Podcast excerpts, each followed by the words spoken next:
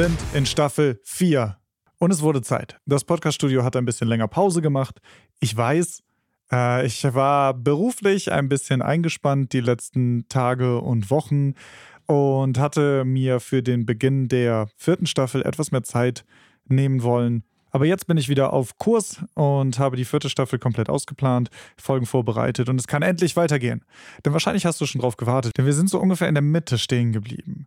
Das bedeutet, du hast deinen Podcast aufgenommen und hast dein Thema vorbereitet und so weiter, aber noch nicht bearbeitet. Das heißt, du kannst die Folge noch nicht hochladen. Also du kannst, aber solltest du?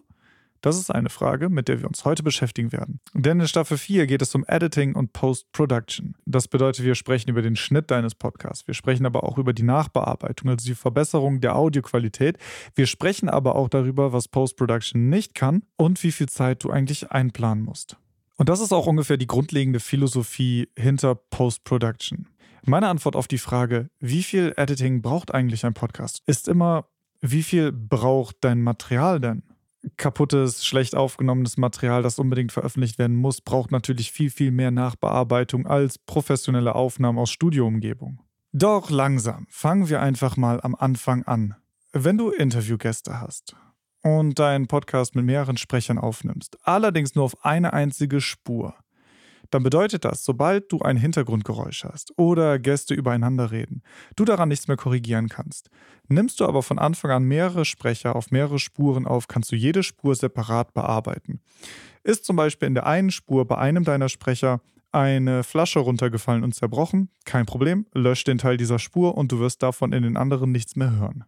Doch reden wir mal über andere Dinge, die du definitiv bearbeiten solltest. Okay, also der erste Punkt ist also den Anfang und das Ende abschneiden und mit deinem Intro beginnen und mit deinem Outro enden. Du kennst das den Anfang, wenn du gerade noch dein Equipment einstellst, aber schon auf Aufnahme gedrückt hast. Du hast erstmal eine lange Pause am Anfang. Man hört dich vielleicht irgendwo im Hintergrund rascheln und Sachen hin und her schieben und so weiter. Vielleicht dein, deine Papiernotizen nochmal in die Hand nehmen.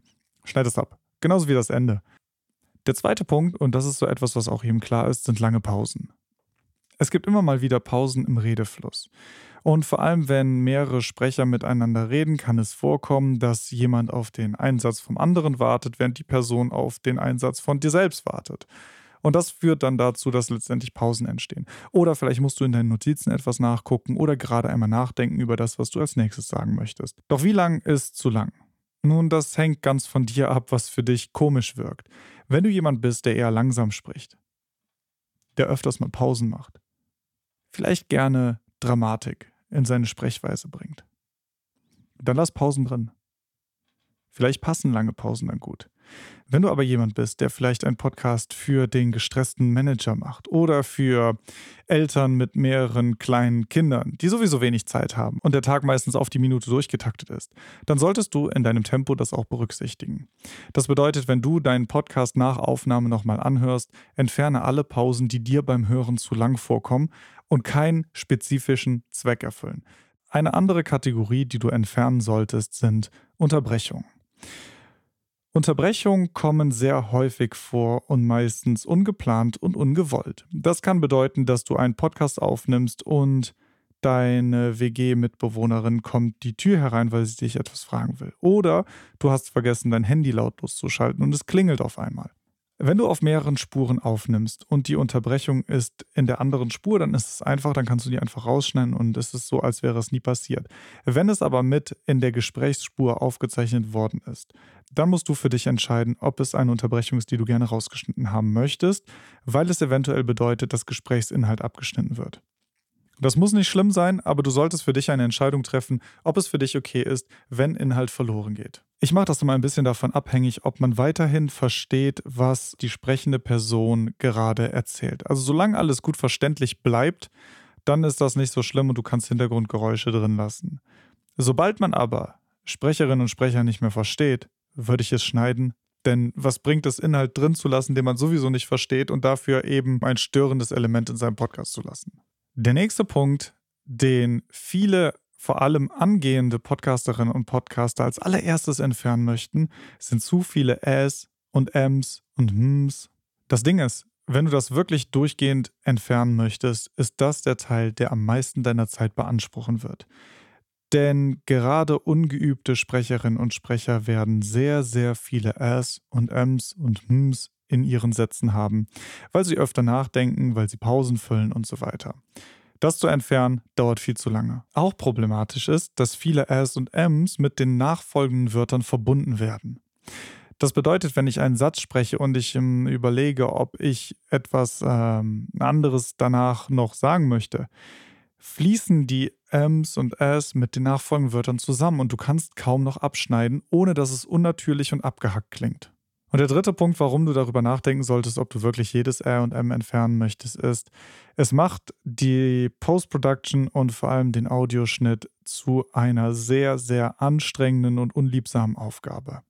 Und das sollte es nicht. Es sollte Spaß machen. Du solltest Spaß dabei haben, deinen Podcast zu verbessern und nicht die Aufgabe schon, bevor du sie eigentlich tust, fürchten und versuchen, irgendwie das zu umgehen, um es nicht tun zu müssen. Was ist also meine Empfehlung? Ich würde sagen, solange S und Ms und so weiter nicht zu sehr den Redefluss stören und nicht zu häufig auftreten, lass sie drin und kümmere dich nicht weiter darum.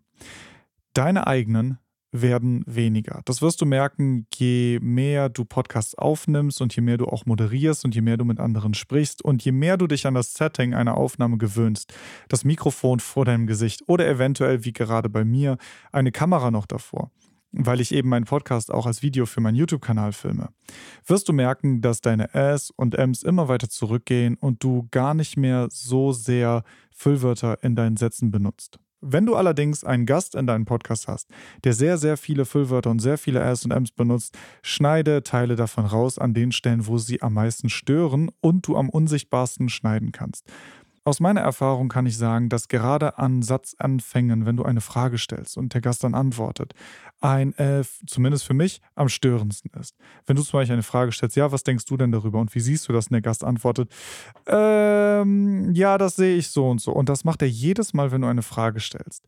Ist das für mich eines der störendsten Äs oder Äms, die es eigentlich gibt? Und das entferne ich immer.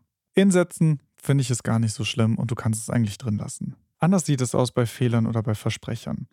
Das ist etwas, was ich eigentlich immer entferne, weil Gäste in deinem Podcast selbst möglichst gut erscheinen wollen. Fehler und Versprecher sind vor allem bei Expertinnen und Experten etwas, was die Legitimität ihres Wissens ankratzen kann. Das bedeutet, dass von Expertinnen und Experten erwartet wird, dass sie sich gerade bei der Wiedergabe ihres Wissens und in ihrem Themenfeld nicht versprechen, auch keine Fehler machen. Das heißt, die entferne ich auch wirklich rigoros. Anders sieht es aus bei Fehlern, die Gäste selber korrigieren, indem sie sie danach dann direkt richtig aussprechen oder richtig stellen. Manchmal kann das sympathisch sein und zu Sprechern passen und sie ein bisschen menschlicher machen. Das finde ich ganz schön und das ist ja auch bei Podcasts erwünscht, weil es eben die Authentizität fördert und deswegen lasse ich die Sachen auch drin. Bedeutet aber, sie müssen im Podcast auch selbst schon korrigiert worden sein. Der letzte Punkt, den du dann noch entfernen solltest, sind äh, Wiederholungen, zu langes Gebrabbel, zu lange Ausschweifungen und so weiter. Es gibt Leute, die reden in ihren Antworten fünf, sechs, sieben Minuten und die kannst du auch nur schwer unterbrechen. Ich hatte sogar einmal einen Gast, der selber seine Antworten, die ich unterbrochen habe, einfach danach fortgesetzt hat. Ich habe mehrmals unterbrochen, habe mehrmals versucht, das Gespräch in andere Bahnen zu lenken, weg von dem Punkt, den er vorher schon sieben Minuten lang gemacht hat um dann nur zu hören, ja, bevor ich das beantworte, würde ich nochmal gerne zurückkommen. Und dann hat er einfach da weitergemacht, wo wir vorher auch waren. Das führte dazu, dass ich einfach in der Post-Production hingegangen bin und große Teile seiner Antworten entfernt habe, weil es einfach unhörbar und furchtbar langweilig war. Das heißt, du musst dich in der Nachbearbeitung einfach fragen, was ist für dich akzeptabel, welche Teile findest du langweilig und welche sollten raus und die schneidest du dann noch raus. Denn letztendlich machen wir Podcast für unsere Hörerinnen und Hörer. Und deren Interessen sollten einfach im Vordergrund stehen und nicht die des Gastes. Ich würde das nach Gefühl machen. Wie gesagt, wenn du das Gefühl hast, eine Antwort ist zu lang, dann identifiziere die Teile, die zu langweilig oder zu lang sind, schneide die raus und konzentriere dich dann auf den Rest. Denn am Ende wirst du einen besseren Podcast haben. Um zurück zur Eingangsfrage zu kommen. Wie viel Editing braucht denn dein Podcast nun eigentlich? Als allererstes, wie viel Zeit hast du zur Verfügung das beantwortet schon mal die Frage, denn genauso viel Editing braucht dein Podcast. Wenn du nur 15 Minuten hast, dann kannst du auch nur 15 Minuten editieren. Wenn du eine Stunde hast, dann kannst du eine Stunde editieren. Zeit bestimmt also, wie viel Editing dein Podcast eigentlich bekommt. Wie du deine Zeit nutzt, ist eigentlich dann die nächste Frage. Worauf willst du dich konzentrieren? Und das bedeutet, du musst die Probleme deiner Folgen identifizieren. Sind es zu viele Füllwörter? Sind es zu lange Pausen? Ist es redundanter Inhalt? Oder liegt es vielleicht in der Audioqualität und wir müssen halt mit anderen Tools daran als mit der Schere? Das ist etwas, worüber wir auch in den nächsten Folgen sprechen werden. Hast du Feedback oder Rückmeldung bekommen, wäre das etwas, was ich unbedingt auch einbauen würde. Wenn sich viele Leute bei dir melden und sagen, du versprichst dich zu häufig oder man kann dir schwer folgen, weil du weder Punkt noch Komma in deinen Ausführungen setzt, wäre das etwas, woran du auch arbeiten musst. Oder was du eventuell auch in der Post-Production oder im Schnitt nochmal editieren kannst. Ich werde dir auch in den kommenden Folgen noch genaue Methoden vorstellen, wie du Probleme identifizierst, wie du dich für verschiedene Tools des Audioschnitts oder der Audionachbearbeitung entscheidest, wie du die benutzt und wie du am Ende zum besten Ergebnis für deinen Podcast kommst. Darüber sprechen wir noch. Für das Ende dieser Folge möchte ich dir nur noch einen kleinen Tipp geben. Wenn du gerade erst mit deinem Podcast anfängst, dann brauchen deine ersten, ich sag mal, fünf Folgen keine Post-Production. Das Einzige, was ich dir empfehlen würde, ist, den Anfang und das Ende abzuschneiden. Also wirklich genau mit deinem Intro zu beginnen und mit deinem Outro aufzuhören. Aber alles andere vernachlässigst du erstmal. Denn es ist sehr einfach am Anfang von Post-Production demotiviert zu werden, weil es ein Prozess ist, den man lernen muss. Und mir ist es wichtiger, dass man am Anfang eines Podcasts wirklich Spaß am Prozess des Podcastens findet. Und deswegen würde ich sagen, konzentriere dich nicht auf S oder Ms, konzentriere dich nicht auf Füllwörter, auf Pausen und so weiter, sondern guck erstmal, dass du ein paar Folgen hinbekommst und Spaß am Podcasten hast. Nach den fünf Folgen kommst du wieder zurück ins Podcast-Studio und hörst dir den Rest der Staffel 4 an. Denn ich werde dir alle Methoden und Tools und so weiter der Post-Production vorstellen, die du brauchst, um einen guten Audioschnitt zu haben, um eine gute Tonqualität zu haben und um danach einen Podcast zu haben, der so gut klingt, dass es sich von anderen, die das alles ignoriert haben, abheben wird und viel, viel besser klingen wird. Versprochen. Bis dahin würde ich sagen, vielen Dank fürs Zuhören. Ähm, ich würde mich sehr freuen, wenn du diesen Podcast abonnierst, beziehungsweise auch mal auf meinem YouTube-Kanal vorbeiguckst. Da findest du auch in Zukunft noch mehr Equipment-Tests, noch mehr Videos zur Podcast-Erstellung, aber auch, wie man eigentlich Musik macht, Musik auswählt und so weiter. Also alles, was zum Bereich Audio, Podcast, Musikproduktion und so weiter gehört, wirst du auch auf meinem YouTube-Kanal finden. Schau doch mal rein. Ich freue mich auf jeden Fall. Nächste Woche geht's weiter. Dann sprechen wir genauer über den Audioschnitt, womit du eigentlich schneidest und ich verrate dir mein meine Geheimnisse und Tipps und Tricks des Audioschnitts. Bis dahin würde ich sagen, hab viel Spaß an der Arbeit an deinem Podcast und wir sehen uns, hören uns nächste Woche. Mach's gut.